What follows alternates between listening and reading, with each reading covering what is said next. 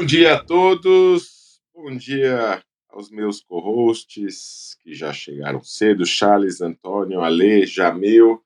Bom dia, galera que está chegando aí, prestigiando a gravação do nosso podcast Trends News, que acontece todas as sextas-feiras, há mais de um ano, das 8 às 9 da manhã, com o objetivo de provocar reflexões a partir das últimas novidades e tendências do nosso mundo em transformação digital, divulgadas e comentadas por um super time que muito me orgulha, que muito dá prazer, de especialistas que aqui estão com vocês. E hoje eu, inspirado pelo eclipse que teve essa semana, do efeito da lua vermelha, vou começar com notícias do espaço.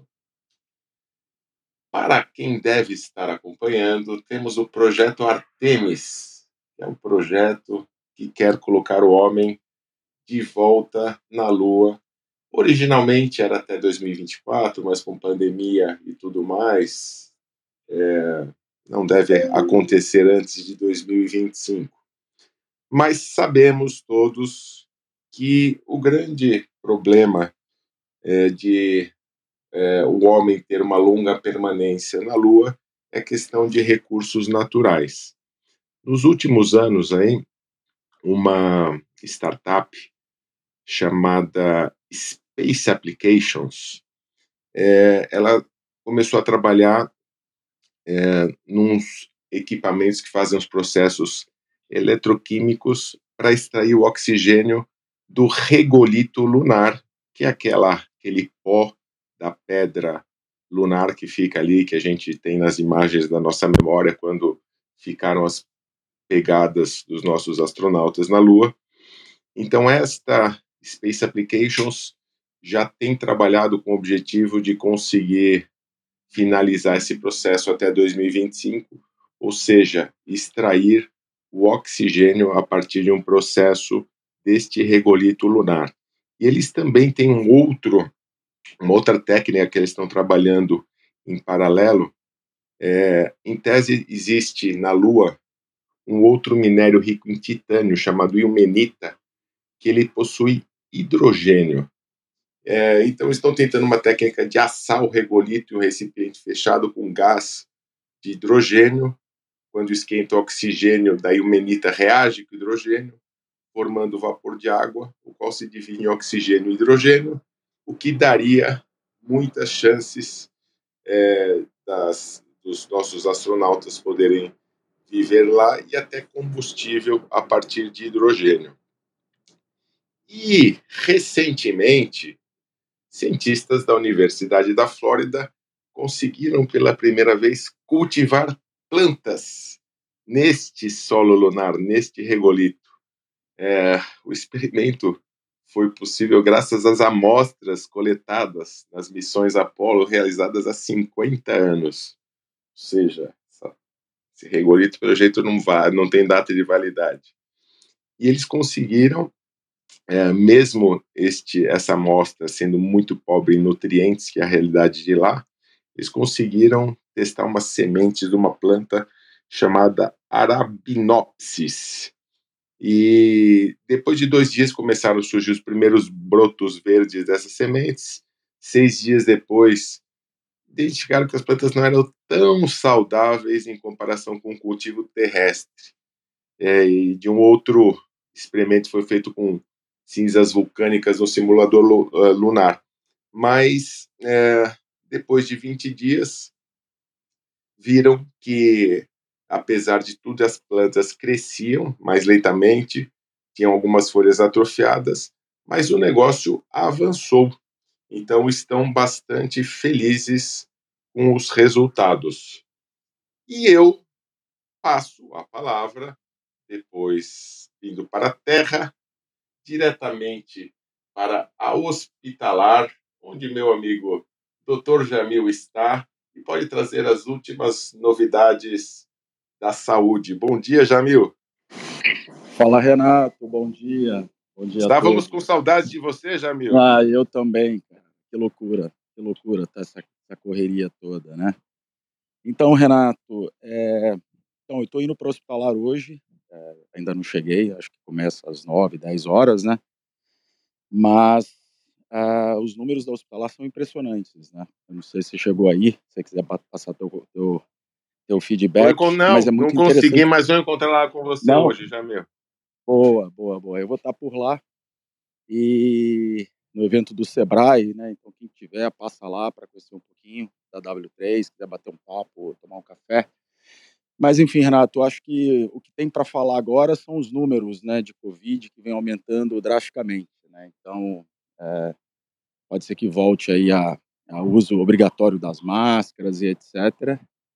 Embora não tenham, é, como na primeira onda, né, lá atrás, um ano atrás, enfim. Mas, de qualquer forma, os números vêm aumentando. Houve um aumento de 53%, né, mês passado para este.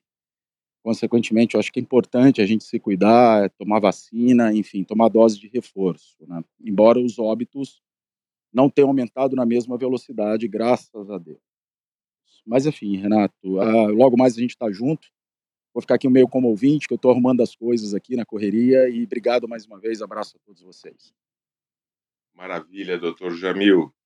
E diretamente daquela notícias daquela super gaveta de gadgets Aleu Errara, nosso Rubens Oswald Souza, comentarista da área de cinema e streaming de vídeo. O que, você traz para a gente hoje, Ale? Bom dia, bom dia a todos, bom dia a todas. É, direto, parece que está bem frio, né? Para quem está em São Paulo, né? Iniciamos mais uma manhã bem fria.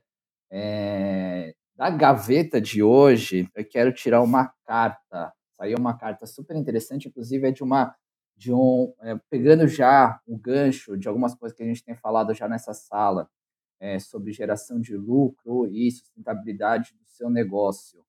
É, a Y Combinator uh, enviou uma carta para os seus fundadores, né, dentro do seu portfólio, uh, falando, e aí, para quem não conhece, né, a Y Combinator é uma das empresas mais inovadoras e aceleradoras de startups, uh, é, pensando principalmente né, no para se planejar para o pior, que pode acontecer o pior.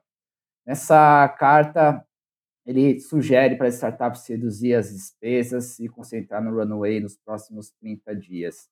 Eu destaquei algumas coisas aqui, uh, eu coloco também aqui no chat uh, e vai estar no link também no nosso podcast, uh, alguns pontos dessa carta, que é bem interessante e vai de encontro um pouco que, como eu falei, de, de que a gente tem falado aqui na, na, na sala, principalmente nesse movimento aqui no, no Brasil, sobre a, a demissão de algumas pessoas, de, de é, demissão de funcionários de algumas grandes startups, principalmente as que estão virando unicórnio.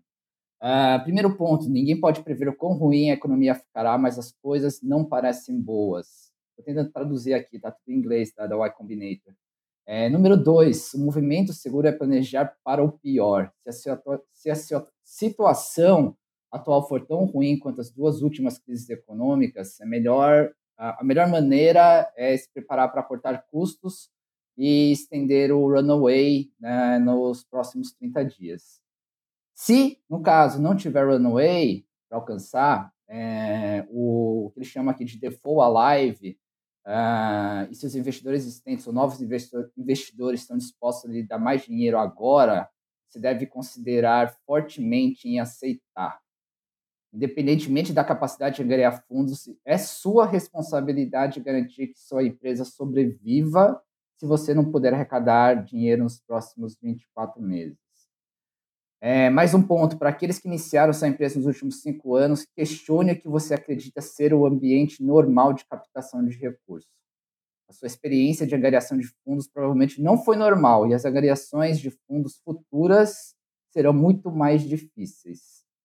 E mais um ponto aqui, se seu plano é levantar esse dinheiro nos próximos seis ou 12 meses, né, dentro de seis e 12 meses, você pode estar levantando no pico da recessão se lembre que suas chances de sucesso são extremamente baixas, mesmo que sua empresa esteja indo bem. Então, a recomendação deles é alterar o seu plano. E para terminar, né, apesar de, toda essa carta, e foi uma discussão grande que a gente teve, inclusive ontem, né, em algumas salas que eu tive, uh, tem uma talvez uma nota positiva, né, dentro dessa carta, né, só para também não assustar. E toda crise é uma oportunidade. Então, é, se lembrar, né, que é, esses, esses, concorrentes vão, é, talvez não vão se planejar corretamente, e essa carta mostra, né, o quanto que já, já para ficar atento, e os concorrentes talvez vão queimar muita caixa e só vão perceber que estão lá e colocar, né, estão ferrados quando tentarem levantar a sua próxima rodada. E aí você pode é, geralmente conquistar uma significativa fatia de mercado durante uma crise é, do que simplesmente é, permane e, simplesmente permanecer vivo. Eu acho que tem algumas coisas interessantes para serem discutidas, para serem pensadas, para serem refletidas, lembrando que a carta é, veio da Y Combinator. E para finalizar, só quero fazer o convite a todos. Uh, no, amanhã, dia 21, vai ter um evento super bacana no Brasil inteiro, exatamente falando da, de startups, o Sebrae Startup Day. Vai ser feito no Brasil inteiro, né? Toda, a maioria das cidades né, que o Sebrae está já está uh, se movimentando. E eu estarei, em, uh, vai ser bem loucura, mas estarei em duas cidades, na verdade, dois estados diferentes no mesmo dia palestrando. É, e como é um evento do Sebrae falando de startup, uma das coisas que a gente vai falar é exatamente sobre essa questão de, de caixa. Vale a pena ver se sua cidade também vai ter o Sebrae Startup Day. Excelente, Ale. Excelentes suas notícias e informações.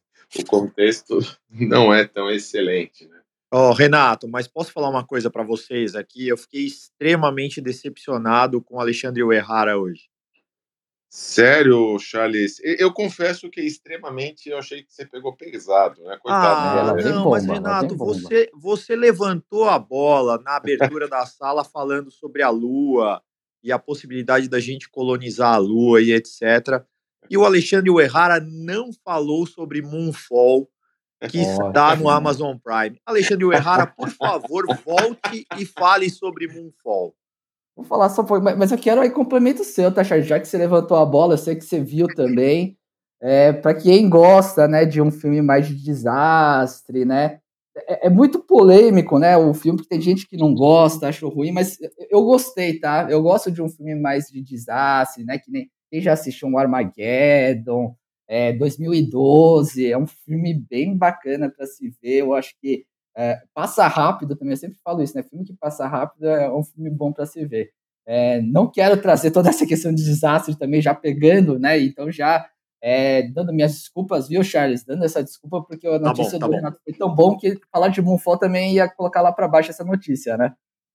Eu ia comentar isso agora, Ale. Falei assim, o desastre você já trouxe na carta.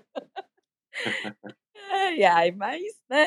faz parte do mercado também, eu vejo de forma positiva, viu, essa, essa carta que você trouxe sobre as startups, só comentando rapidinho, é, porque está na hora da gente também profissionalizar mais o mercado de startups, né? E eu acho que isso é um amadurecimento natural, né? Que, que vem acontecendo. Então, a, a, a festa, da, a festa da, da alegria de fazer as coisas de, de qualquer forma, né? Ou da forma só veloz e, e via garagem, todas essas coisas, né? Ela tem um limite, né? E eu acho que é isso, assim, a gente está amadurecendo um pouquinho aí o mercado de startups. Mas é uma opinião minha, que vivi dentro de startup em estruturas totalmente desorganizadas. É, muitas vezes é, a gente tem uma capa e não tem o conteúdo né? E acho que é isso que os investidores vão começar a cobrar um pouco mais. Mas vamos lá, Renatinho, estou passando de volta para não polemizar mais. Não, Mas só, deixa eu só pegar um gancho aí, aproveitando Fala, a cobrança do Charles ao Alê sobre a opinião dele a respeito de Monfort. O Charles, o, ali, essa semana se manifestou publicamente a respeito do gosto dele pelo é, Midnight é, Sweetgrass com o Bruce Willis, é, onde ele, juntamente é, com, a, com aquela. com a Megan, o Megan Fox, faz o papel de um agente do FBI e ele detestou e colocou em suas redes sociais todo o seu descontentamento com esta obra que ele classificou de péssima. Ah, mas olha, não fui só eu não, viu, Antônio? Olha, Midnight in the Sweet, Sweetgrass, na verdade, assim, é uma obra-prima do diretor que conseguiu fazer com que o Bruce Willis, mesmo nessa fase onde ele é, sofre de afasia, e aí o Jamil até pode falar um pouco sobre isso, é, realmente o Bruce Willis não conseguia falar uma frase com mais do que cinco palavras. Então o diretor ainda conseguiu fazer com que a trama corresse mas o filme realmente ficou muito ruim. É uma despedida melancólica aí uh, dos cinemas desse ator que a gente sempre acompanhou e eu gostava muito dele. Enfim, é, eu acho que vale vale assistir pelo contexto, né, de ser o último filme do Bruce Willis, etc. Mas com essa leitura de que o filme vai ser ruim, vai ser arrastado e vocês vão ver vários cortes feitos justamente para preservar é, é, o, o, enredo, a continuação do enredo, porque o Bruce Willis realmente não conseguia fazer mais do que cinco palavras numa frase. Triste, porque eu sempre fui fã do cara também.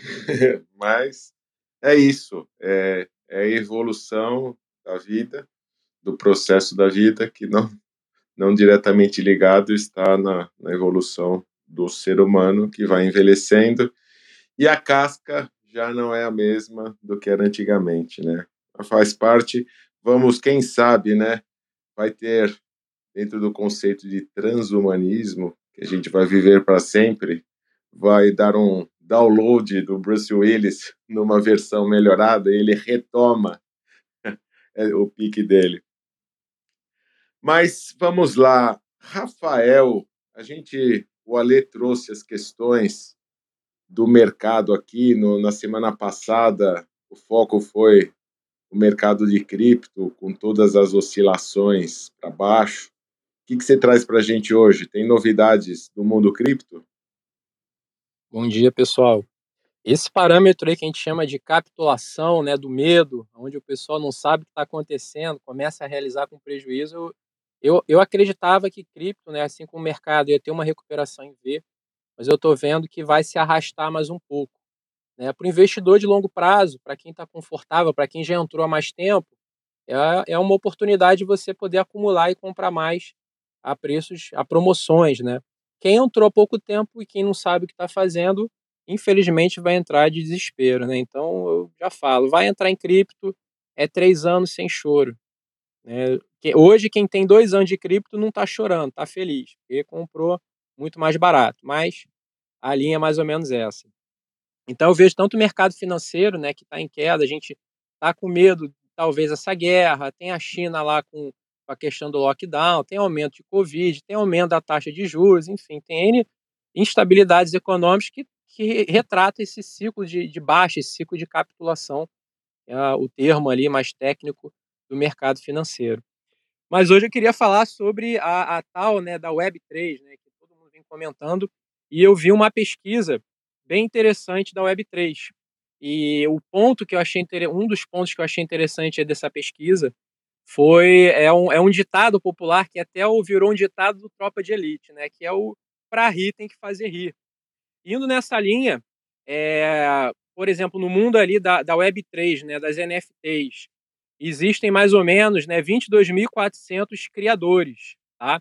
E o mundo dos NFTs cri, é, criou 3,9 bilhões de dólares. Tá? Isso, assim, dividir, fazer, usar isso como uma premissa, né? a gente dividir 22.400 criadores pelo lucro que teve, dá mais ou menos 1.700 dólares por criador. Se a gente for, por exemplo, para a Web 2 ali, no caso do Spotify, foi gerado ali 7 bilhões de lucro, eu digo distribuição para quem participa da plataforma, tá? Para quem é um, é um produtor de conteúdo, tá? É, são 11 milhões de artistas, divididos, é 7 bilhões de vezes 11 milhões de artistas, dá mais ou menos 630 dólares por artista. Eu sei que tem gente que ganha muito mais, mas eu estou usando isso como premissa. E aí no final vai ter a conclusão aí do, do, do da minha forma de pensar da, da minha tese, tá? 15 é, YouTube, gerou aí de, de, pagamentos 15 bilhões de dólares, tá? Mas só que são 37 milhões de canais, ou seja, dá 2,4 dólares por canal, a média. Eu sei que tem gente que ganha milhões e tem gente que não ganha nada e que não monetiza, mas eu digo no, no total. E o Facebook, que não monetiza, monetiza pouquíssimas pessoas ali pontuais, gerou 300 milhões ali de, de, de lucro né, para os geradores de conteúdo, dividido por 2,9 bilhões de usuários, dá 10 centavos de usuário. O que eu quero dizer, gente, que a Web3 ela, ela não é tão canibal assim com, pro, com produtor de conteúdo. A gente vê, por exemplo, o Uber, né, que morde ali 20% do, da grana do cara.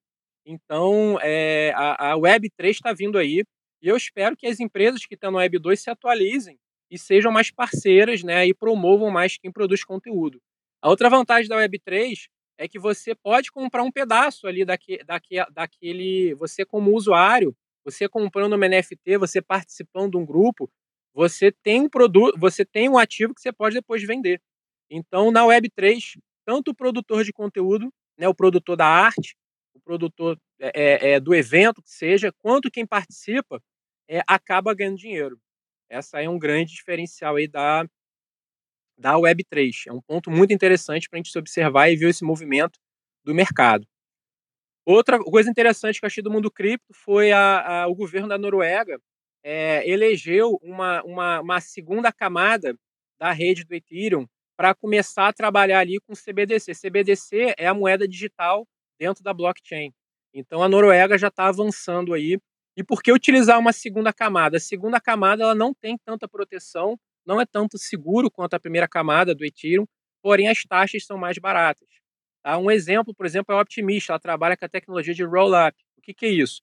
Ela vai acumular, em vez do, do, do, do Jamil, né, o Jamil está na, na, na, primeira camada, ele vai fazer uma transação, ele vai comprar, vai vender algum ativo, vai mandar o dinheiro lá para um, um Ethereum lá para o Renato, ele vai pagar uma taxa ali, dependendo do horário, de 15, 20, 6 dólares ali, dependendo da. É igual o Uber, né? Dependendo da demanda, dependendo do, do quanto a rede está rodando, é mais caro ou mais barato. Né? Na second layer, não. Nessa Optimist, ele iria juntar a transação do Jamil para o Renato, do Charles para o Antônio, é, um pagamento que ia fazer aqui para o Alê. Ele junta é, a cada período e faz uma validação só. Por isso que o custo é mais baixo. Aí fica um custo na casa aí de centavos de dólar. Pessoal, encerro por aqui. Essas aí foram as notícias da semana, que eu achei interessante. Muito bom, Rafael. Excelente. É, eu, no South by Southwest desse ano, o Web3 era um tema muito recorrente lá. Efetivamente, essa questão de direitos autorais foi é, uma das possíveis aplicações com NFTs e tudo isso. E até uma estatística que os é, o Spotify, né, que é a maior rede que nós estamos, inclusive, com o nosso Trends News Podcast lá, é, pra, ela monetiza 90 e tantos por cento dos, é, das pessoas que estão lá para receber os royalties, é, de 12 a 16 dólares por mês que eles recebem. Ou seja, né, é, realmente a conta não fecha e talvez a Web3 com é, houve uma sinalização ali que ainda vai precisar desenvolver muito para essa parte musical, a parte da interface do usuário, porque ainda é tudo difícil, está melhorando, mas precisa facilitar a jornada do usuário, assim como o Spotify é fácil, Netflix é fácil, para que consiga realmente escalar essa solução. Mas assunto super interessante. Parabéns por ter trazido. E Rafael Kiso, meu amigo, estávamos também com saudade de você. Como é que você está? O que você traz para a gente hoje? Bom dia, bom dia. Depois de algumas semanas fora, uma delas com Covid, né? mas estou bem, graças Eita, a Deus. O Jamil ainda falou de volta. Viu? É, então, eu estava tava, tava até agora passando ileso por essa, mas ainda bem que foi tudo leve, foi tudo certo, foi tudo bem. Bom, a notícia que eu trago é sobre as mensagens, os aplicativos de mensagens, principalmente o WhatsApp. Ontem rolou o principal evento do Facebook sobre conversas. Eles criaram, na verdade, pela primeira vez um evento só em torno disso, chamado Conversations. Eles lançaram ontem uma API oficial do WhatsApp aberta para qualquer negócio. Até então, estava super restrito para grandes empresas, né, e uma panelinha ali de pequenos parceiros, mas agora eles abriram para todo mundo, para que todo mundo possa criar soluções pra, para o WhatsApp. Mas o fato objetivo é que eles declararam né, indiretamente a morte do e-mail. Né? Eles acreditam muito que o futuro vai ser tudo via mensagens diretas, ou através de Messenger, WhatsApp, ou mesmo direct de Instagram. E também é usado como um app de mensagens. Muita gente faz ligação pelo Instagram, eles mostraram isso, né? Mostraram como que esses três aplicativos, inclusive, são os três aplicativos mais usados do mundo, né, para mensagens. São mais de 100 bilhões de mensagens e conversas todos os dias no WhatsApp, só para ter uma dimensão, né? E, e eles estão lançando oficialmente também uma série de soluções gratuitas para que qualquer negócio faça campanhas dentro do WhatsApp, poder mandar mensagens com o catálogo de produtos anexado, realmente assim ajudando é, qualquer negócio a fazer é, comércio ali dentro daquele ambiente, né? Eles chamam isso de e-commerce conversacional e eles apostam muito, estão apostando muito, estão investindo bastante nisso. Deu para perceber uma série de novidades e, e, e soluções para essa história. Mas a novidade é essa, né? Para eles, o e-mail é algo super obsoleto, super defasado e que não, de alguma forma, não respeita, né? É, é, algumas políticas, principalmente política de privacidade ou mesmo de opt-in, né? Sendo que eles estão super preocupados em, em, em proteger né, o usuário com relação a esse tipo de mensagens, lançando oficialmente algumas ferramentas justamente para tirar do mercado essas outras ferramentas não oficiais e que vêm fazendo spam. Eles lançaram também o WhatsApp Communities, que agora é a novidade do WhatsApp, que faz frente ao Telegram. O Telegram até então tinha um diferencial que era a história dos grupos né, comunidades com um número maior de, de, de pessoas, e agora eles colocaram isso dentro do WhatsApp, podendo agrupar, colocar vários grupos dentro de uma comunidade, né? E você, como administrador, pode mandar mensagem de alguma maneira em massa e, e tudo mais. Já estão em acordo aí com o TSE também para as eleições. Tem muito assunto aí sobre isso, inclusive, né? O quanto que o WhatsApp vai ser protagonista aí nas eleições, em função de, de combate à desinformação, né? Então, o que, que vocês acham, né? Realmente o, o e-mail vai acabar e, mensagens, e as mensagens vão ser o novo meio? Votação rápida. É, eu acho que o e-mail não morre. Charles? Não morre, mas a verdade é que até as directs do Instagram já viraram um novo WhatsApp. Antônio? Eu acho que. Desculpa. Eu acho que, do ponto de vista corporativo, não há possibilidade da morte do e-mail, porque o e-mail traz um aspecto documental às relações de negócio que não, não da qual nós não podemos prescindir. Isso é um fato. Mas, do ponto de vista de comunicação pessoal, eu creio que sim, acho que isso já é um fato, né? A gente substituiu já muito por mensagens instantâneas e eu acho que, que é, é, é essa é uma boa, uma boa tendência. Sim. É, Ale, morre ou não morre o e-mail? Eu acho que morre a longo prazo, a curto prazo não. Boa. Jamil? Acho que não morre, eu acho que as mensagens de texto vão integrar alguma forma para e-mail para documentar, viu, Renato? Porque assim, mensagem de texto chega uma hora que você apaga, né? O pessoal ativa aquela, aquele, aquele apagamento automático. Quer dizer, às vezes você precisa fazer um backup se o celular não tem memória. Cara, a gente. Eu até entendo o, o movimento, né? O celular cada vez está mais para um computador, né?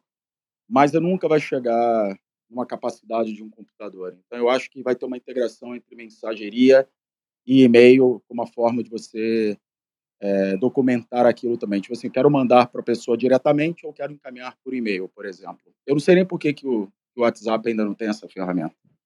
Boa. Nai? Eu não sei porque os e-mails ainda não morreram. eu sou super fã dessa campanha do, dos e-mails morrerem, inclusive no corporativo. Eu sou uma das pessoas que usa menos assim, é, mais para me informar do que para ficar enviando mensagens para as pessoas. Acho que tem outras formas de documentar que são é, bem legais também, que a gente pode ir criando com, com apps e com inteligência também, sabe? Então, é, eu sou totalmente a favor que morra. Mas você acha que morre? Eu acho que as pessoas são muito apegadas ainda por, é, pelos e-mails. Eu acho que no longo prazo pode. Deu uma falhadinha, Nai. Isso, Renato, deixa eu aproveitar esse gancho que a Nai proporcionou aí, Sim. enquanto ela retoma o contato. Sim. É, eu acho que essa análise ela deve ser feita não observando pelo prisma do uso que o usuário dá ao e-mail, porque a gente sabe corporativamente que a praga do e-mail está ligada à transferência de responsabilidade. E é muito usual na liderança de times que a gente tenha que, que conversar com a equipe a respeito de que, ao passar o e-mail, você não resolveu um problema, você simplesmente o transferiu. E as mensagens instantâneas, que dão um pouco um ar de velocidade elas também são carregadas de uma informalidade muito grande. Então, é, não é porque as pessoas fazem muitas vezes o mau uso do e-mail, na minha opinião, que ele deixa de ser uma ferramenta importante, porque ele traz um certo grau de, de formalidade a alguns negócios que, por exemplo, eu não imagino que no direito você possa prescindir do e-mail, entendeu? Por exemplo. Muito bem. Nai, você está de volta? Oi, gente. Oi? Oi. Oi, vocês estão me ouvindo? Sim. Então, tentando... você, você não acha que, que ele morre, ou ele morre a longo prazo? Eu acho que ele morre a longo prazo, é, pelo apego que as pessoas ainda têm de registrar coisas através de e-mail. Boa.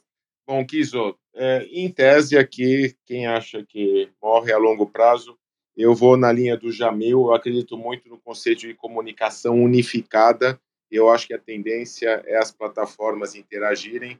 Quem usa a plataforma Microsoft 365 com o Teams, isso já acontece no mundo corporativo. Você vai procurar a pessoa no chat, está numa mensagem, ela não está, você recebe por e-mail. É, eu, eu acredito mais nesse conceito. Não acho que ele morra, eu acho que ele vai fazer parte de uma suíte cada vez mais integrada. E espero que o WhatsApp, que estava demorando demais para lançar é, novas features, né? Tá muito parado e agora está agilizando, tenha algum recurso assim no final. A palavra é tua de novo, Kizo. Renato, só para concluir aqui, né, e indo nessa linha de que todos apostam no longo prazo, né, em função até da documentação e tudo mais, eles, a Meta comprou, isso foi novidade também, a Meta comprou uma empresa de CRM chamado Customer com K. Então foi a primeira vez que eles compram uma empresa e não uma plataforma, né? Como o Instagram, o WhatsApp, ou tentativas, como foi no caso do Snapchat, né? Mas realmente pensando, eu acho que nessa integração e documentação, e agora pelo, pelo Meta Business Suite é possível você taguear as conversas. Então, classificar as conversas, taguear as conversas e adicionar informações nela, anexando coisas. E aí eu acho que esse é o caminho que eles entenderam também, né? De transformar as conversas em algo mais documental para que você possa recuperar depois ou, de alguma maneira, usar isso é, na organização, né? na companhia. O, nessa linha também, o e-mail, ele, ele teve uma inércia, ele demorou a ser considerado como uma validação ali digital. Então, acho que pelo corporativo, acho que vai demorar um pouco, né? É claro que, por exemplo, se eu gravar, se eu for um maníaco, gravar um áudio ameaçando aqui o Antônio, ele chegar na delegacia, eles vão ver que foi do meu número e eu vou ter problema. Ele vai conseguir abrir BO, fazer um monte de coisa. Mas o indo indo para a questão corporativa, né, o pessoal ainda continua utilizando ali o e-mail como uma validação. Eu posso até fazer a reunião aqui com vocês, mas para validar eu vou fazer uma ata e vou documentar por e-mail, vou pedir para todo mundo dar um ok, assinar e mandar de volta. Então, acho que eu vejo uma inércia ainda. Mas eu, para mim, eu, eu toparia utilizar qualquer plataforma. Não, não me incomodo de ficar sem e-mail. Mas é a questão da validação digital, todo esse, todo esse avanço que teve para ser aceito, né, não ficar naquela papelada, eu acho que vai ter uma inércia ainda, vai demorar. Boa. É, temos uma convidada que pediu para subir, uma advogada, Malu. Bom dia que você gostaria de contribuir com a gente hoje? Bom dia, obrigada por ter me subido. Bom dia a todo mundo. É, eu pedi para subir exatamente porque eu acho que eu sou uma voz dissonante aqui com relação ao e-mail e o WhatsApp. É, exatamente por, por essa questão documental. Acho que foi o Antônio que falou, né? Que para a gente, para o jurídico, o e-mail é fundamental. É, fica documentado. E também por questões até nos tribunais, não se. O STJ, por exemplo, ele não aceita um print do WhatsApp como prova. Para você fazer, é, para isso ser validado como prova, você tem que ir num cartório de notas, fazer uma ata notarial para que aquilo seja considerado uma prova num processo. Já o e-mail, não. E também, me desculpe aqui, eu sei que todos são da área é, digital e já vi aqui o Rafael me parece um entusiasmo da, da meta, mas eu, como advogada, vejo muito problema acontecendo com o WhatsApp. Inúmeros crimes sendo cometidos nos últimos meses. Aumentou assim consideravelmente. Então, não é um meio seguro para você enviar e receber documentos. Eu, por exemplo, não recebo documentos pelo WhatsApp. Tem que ser por e-mail. E, sinceramente, eu odeio o WhatsApp. Porque é, a minha vida era bem mais tranquila quando não existia o WhatsApp. Depois do WhatsApp, do WhatsApp as, os clientes acham que a gente não dorme, não come.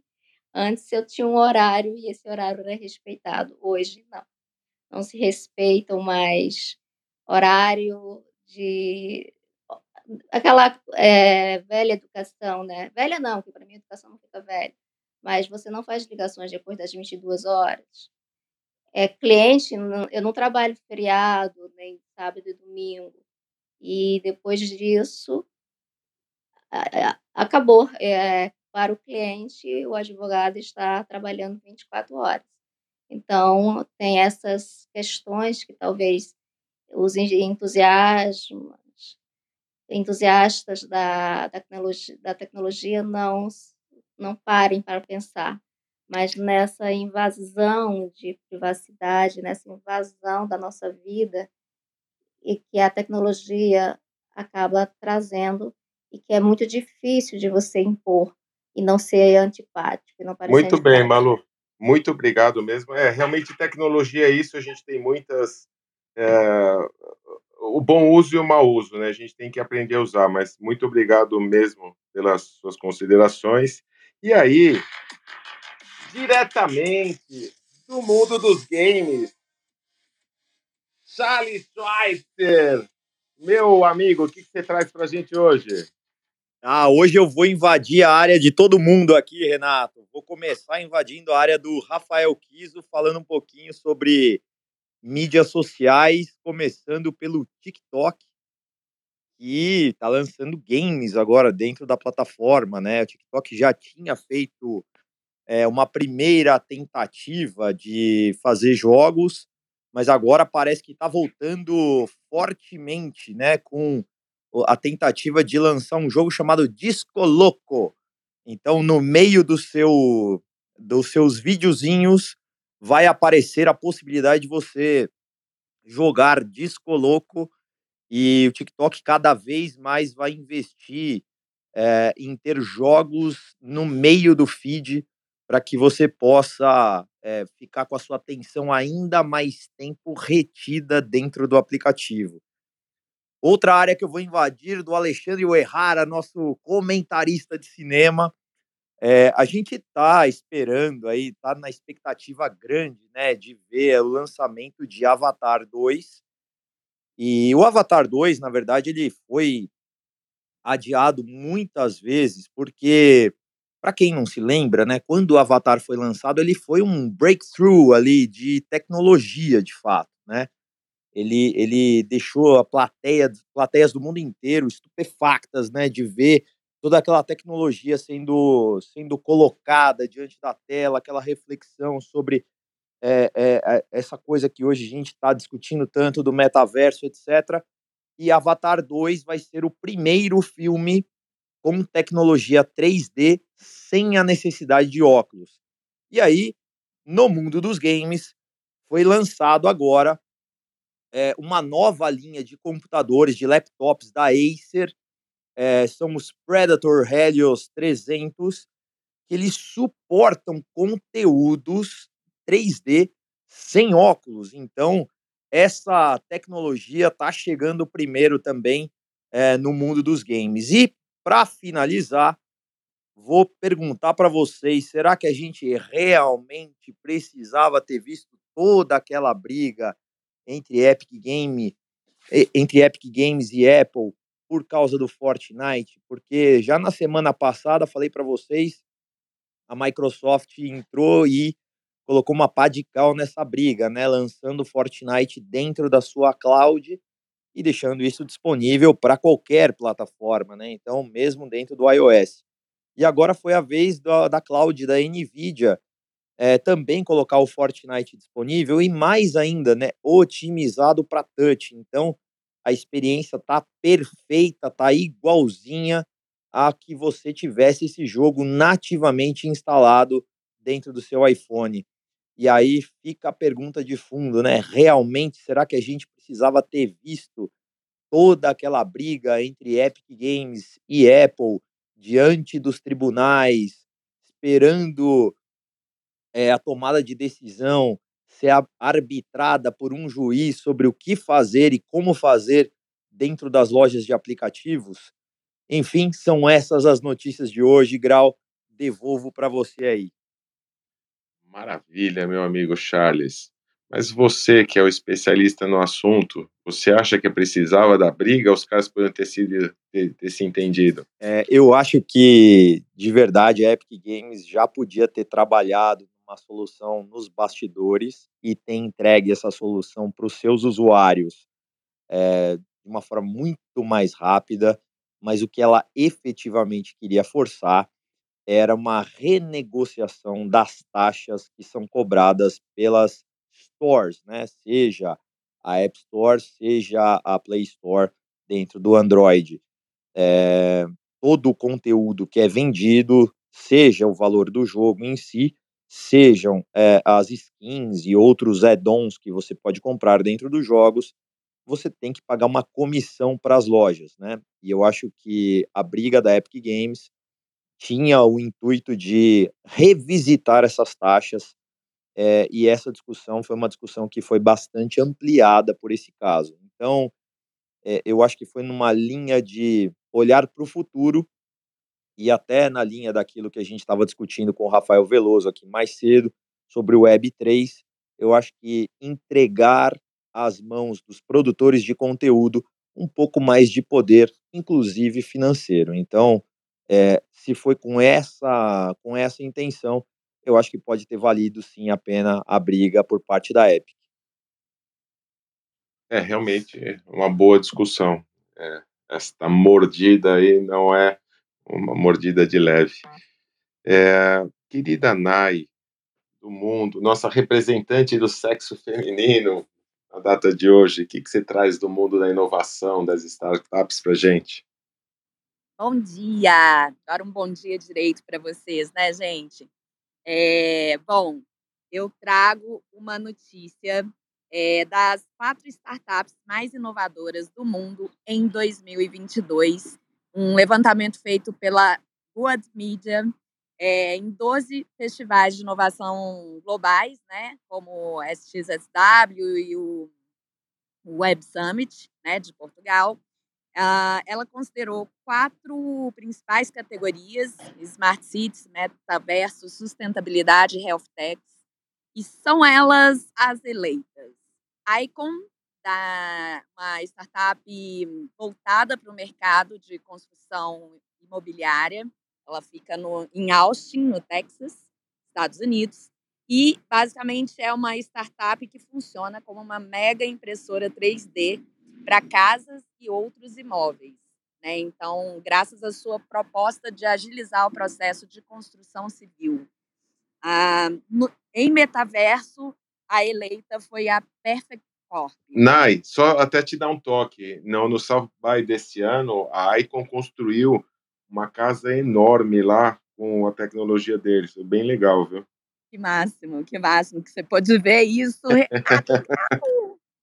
que demais, né?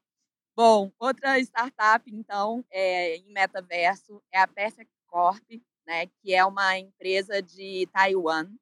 Ela desenvolve NFTs, né, que são essas propriedades digitais rastreáveis para a indústria de beleza e moda, permitindo que as empresas do setor comercializem os produtos em ambiente digital do metaverso. Né? Então, ela vem criando soluções aí para provadores virtuais, é, ma é, maquiagens e acessórios. Essa aqui eu estou bem curiosa para ver funcionando, porque esse é um mercado bem disruptivo é, quando ele traz as inovações. Não sei se alguns de vocês já, já chegou a ver alguma coisa nesse sentido. É, mais uma startup na categoria sustentabilidade é a Notepla, ela é uma startup de Estocolmo, na Suécia, e ela desenvolveu um substituto ao plástico à base de algas marinhas, focada na indústria de bebidas. É, esse, essa, esse substituto é um produto é, comestível, biodegradável e se decompõe em até seis semanas. Uh, e na categoria é, de é, qual que foi a categoria que faltou aqui, gente? Ah, Health. É, é uma startup que chama Elia, fundada em São Francisco, e ela criou um dispositivo vestível para auxiliar deficientes visuais nas grandes cidades. É uma tecnologia é, usada em carros autônomos e serve para guiar as pessoas com deficiência visual nas ruas, ajudando essas pessoas com é, desvio de, de obstáculos, né, especialmente, e alertas de segurança. Então, ela é uma das mais inovadoras na categoria de health. E aí, para não deixar para menos, é, trazendo um pouco das, das, minhas notícias prediletas de mulheres no palco, é, eu vou falar rapidamente aqui de uma startup que se chama Mimo.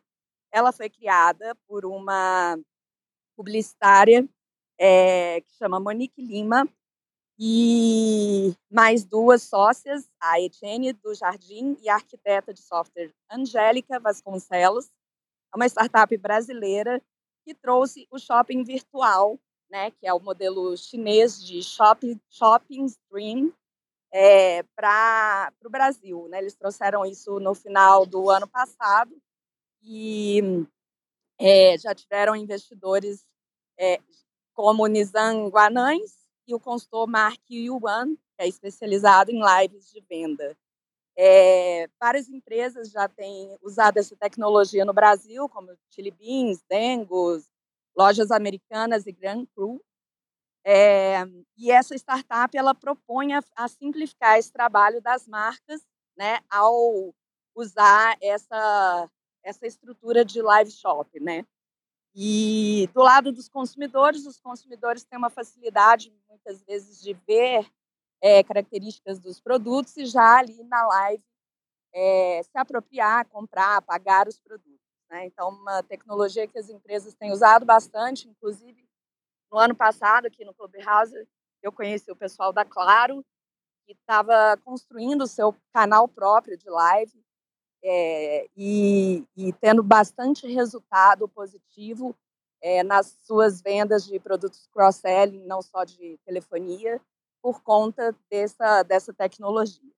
Então, as meninas estão aí, poderosas, arrasando neste mercado, e eu não poderia deixar de trazer essa pauta das mulheres no palco. Volto para você, Renato. Fez muito bem muito importante esse tema. A gente precisa cada vez mais dessas mulheres no nosso mundo de business. E aí, passo a bola para o querido Antônio Lúcio, do mundo do varejo. O que, você traz para a gente hoje, Antônio? Bom dia, Renato. Bom dia, queridos amigos, co-hosts e audiência. A semana foi muito rica, Renato. É muito rica. Eu tenho aí realmente vários temas para falar e vou começar por um tema que já vem me perseguindo um pouco pela excentricidade dessa criatura, Sei que o Charles não gosta muito do Twitter, mas eu gosto pra caramba do Twitter, viu, Charles? Tô no Twitter há mais de 10 anos. E temos aí, no Trend Topping de hoje, a hashtag BolsoMusk e também a hashtag Elon Musk. Cada uma delas com cerca de 30 mil tweets é, nessa última hora, é, em alusão ao encontro que Elon Musk terá hoje no interior de São Paulo com o presidente Jair Bolsonaro, segundo a divulgação oficial, para falar de Amazônia. Bom, seguindo adiante, eh, eu queria trazer aqui uma, uma, uma notícia que nos traz uma reflexão sobre uma tendência muito importante numa semana em que o próprio Elon Musk criticou o conceito de ESG, e que houve uma grande controvérsia com a carta aberta do presidente da BlackRock a respeito de investimentos dessa natureza, eu gostaria de trazer aqui para reflexão de todos e análise com quanto tendência daquilo que se convencionou chamar de ativismo acionário. É, nós temos aí um crescente movimento por parte é, de acionistas minoritários e acionistas com alguma causa dentro das organizações, e o varejo ele é particularmente afetado por esse tipo de movimento, porque, em geral, os papéis de varejo são sempre muito mal é, é, avaliados, né? eles estão sempre subdimensionados na bolsa, o que permite que haja movimentos de aquisição de papéis que podem mudar é, um pouco a correlação de forças. Recentemente, inclusive, fora do mundo do varejo, nós tivemos um movimento de ativismo acionário importante por parte dos minoritários da Petrobras, que levou o governo a perder uma, um assento no Conselho de Administração. Então, esse movimento de ativismo é, é, societário, ele traz, ele joga uma luz sobre movimentos e campanhas que estão sendo trazidos para dentro das organizações que impactam diretamente nessa questão ISG. Então, eu chamaria atenção para esse movimento.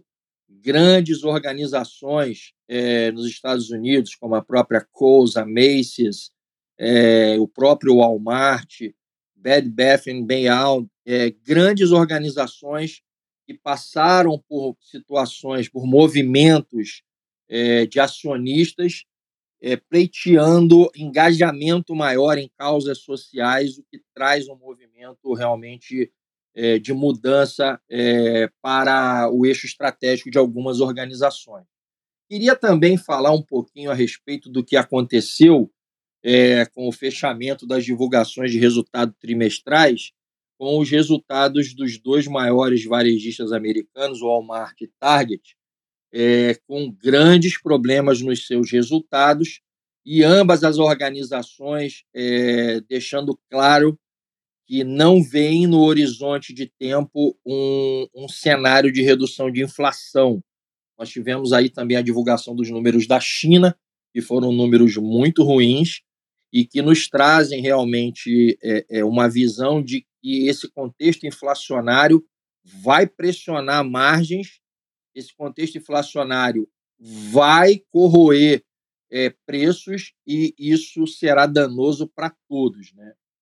Só para que vocês tenham uma ideia, apesar de os números do, do varejo americano apontarem um crescimento de 3% é, no primeiro trimestre desse ano, o Walmart, por exemplo, teve uma queda no seu resultado de 25%. E somente os acionistas da família Walton, e a família é, descendente do fundador Sam Walton, perderam essa semana, com a queda dos papéis, 34 bilhões de dólares. Então, é, um número assustador. E, por fim, Renato, eu gostaria de, de convidar todos, eu acho que é um, um, um momento interessante da vida dessa pessoa. É, é um cara que se desafia o tempo inteiro. Eu tive a oportunidade de privar um pouco do, do, do, do conhecimento, né, da relação é, com essa pessoa profissionalmente durante 10 anos e eu acho que vale a pena um olhar nosso. Nós temos aí no próximo domingo, às 21 horas, na CNN, a estreia de Olhares Brasileiros, um programa de entrevista que será comandado pelo Abílio Diniz. É bem interessante a temática. É, o, o, o, estão escalados para essa primeira temporada o Jorge Paulo Lema, Camila Farani, o Rubens Ometo, o Padre Fábio de Mello, o Nizam Guanais, Gilberto Gil, e o programa de estreia traz ninguém menos que Condzilla, o grande criador aí da periferia, o cara que conseguiu dar uma estética é, é, visual ao funk no Brasil, projetando ele inclusive no mundo, e creio que vai ser uma conversa interessantíssima do maior varejista brasileiro, o cara que realmente tem muita experiência, 85 anos de idade, empreendendo num caminho novo. Convido todos aí. Obrigado, Renato. Show, Antônio. Muito obrigado, excelente dica. O Antônio, o Abílio Diniz é uma lenda mesmo. Realmente deve ser muito interessante. E finalizo hoje, temos quatro minutos para nosso querido Ney, que tardou, mas não falhou, está aqui.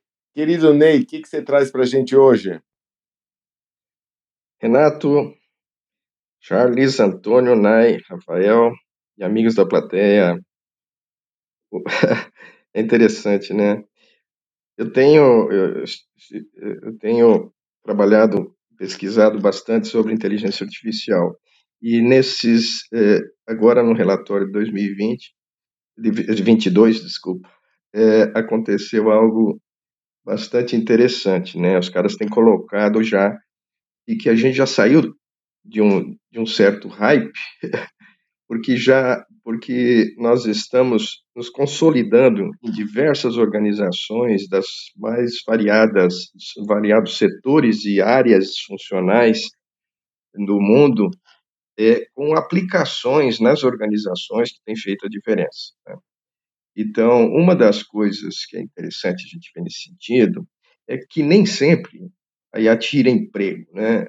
Em alguns casos mais extremos, o que já acontecia no passado em fábricas de automóveis, etc. e tal, é a substituição de, de, de, dos seres humanos por, por robôs, mas isso já acontecia mesmo antes da IA e continua acontecendo, tá? Então, muitas pessoas que, que, que trabalhavam sem conhecimento ou uso dessas tecnologias elas acabam realmente perdendo emprego. Mas, no geral, a IA tem feito coisas que antes era humanamente possível fazer, devido ao volume de dados, devido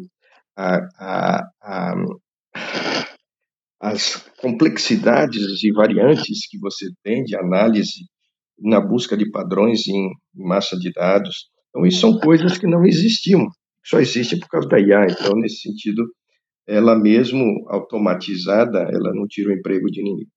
E existe uma grande maioria de casos aonde nós temos a IA sendo um apoio né, na resolução de, de, de, problemas humanos, aonde ela se torna um humano um tanto mais poderoso.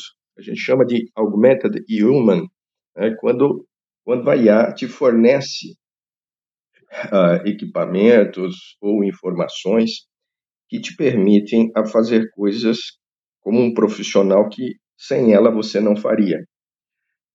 Bem, hoje eu trago o caso da, da Biogen, um caso de pesquisa e desenvolvimento, porque sempre a gente fala sobre sobre IA, o pessoal tem falado muito sobre automação de processos, melhorias, uma série de coisas, mas na pesquisa é um, uma situação um pouco mais é, nova, né? Realmente usar a IA, ela foi, já foi bastante útil, né, na resolução da, da, do conhecimento do DNA humano, né? mas uh, e ela tem sido utilizada por algumas empresas, inclusive na área de biotecnologia, por exemplo, a Biogen, que uh, utiliza a IA em nuvem e fazendo a identificação e conteúdo de variantes de troncamento de proteínas que afetam a longevidade humana e o estado neurológico. Essas descobertas levaram à identificação de dois novos alvos de drogas e descobertas sobre doenças neurodegenerativas, como Alzheimer e Parkinson. Ou seja, essa questão da longevidade, né, eu tenho visto muito hype sobre isso, etc. E tal, mas pouca, pouca coisa sendo feita efetivamente. Né? Então, a Biogen, para fazer isso, ela precisou, obviamente, de uma quantidade de dados descomunal. Né? E no caso, como ela está lá na, no Reino Unido, ela usou um banco de informações chamado Biobank, com mais de 500 mil é, informações de, de, de, clientes, né, de, uh, de pessoas que se ofereceram para fornecer informações a respeito dela para, para efeitos de pesquisa. Então, foram utilizados é, um processamento de que era feito em duas semanas, né, de 700 mil variantes, foi otimizado para 2 milhões de variantes em 15 minutos né, de análise. Então, com esse tipo de trabalho, é que ela conseguiu, e usando os dados em nuvem, eh, no caso, eles estão usando a nuvem da Amazon, mas a gente tem vários casos que usam a nuvem da Microsoft, Google, é, o Azure, né, o da, da Google, para armazenar e, e muitas vezes para fornecer modelos de algoritmos semi-prontos que basta aplicar bases de dados e processar mais rápido e resolver. Então, a computação em, em nuvem, a, o volume de dados é, disponível e mais uma especialização de pesquisa em específico nessa área de longevidade permitiu com que a Biogen encontrasse nessas pesquisas uh, alvos para drogas, novas drogas, como Alzheimer e Parkinson. Então, isso eu acho uma coisa linda, cara. Então, a gente está falando aqui de inteligência artificial no setor de saúde. Vamos ver se na próxima semana eu trago em outro setor. Excelente, amigo Ney. Diretamente do mundo da inteligência artificial e mundo dos dados, a gente finaliza a sala de hoje com o sempre cheio de conteúdo negrando. Queridos co-hosts, abram seus microfones. Finalizamos hoje mais um Trends News. Muitas reflexões para todos que nos prestigiaram. Muito obrigado é, para a turma que prestigia ao vivo e também quem está ouvindo de maneira assíncrona no Spotify. Quem sabe, como o Rafael falou, um dia estará na Web 3, é, mas por hora está muito bem no Spotify. É, Charles, cadê seu microfone aberto? Pessoal, valeu, boa sexta-feira a todos, bom final de semana e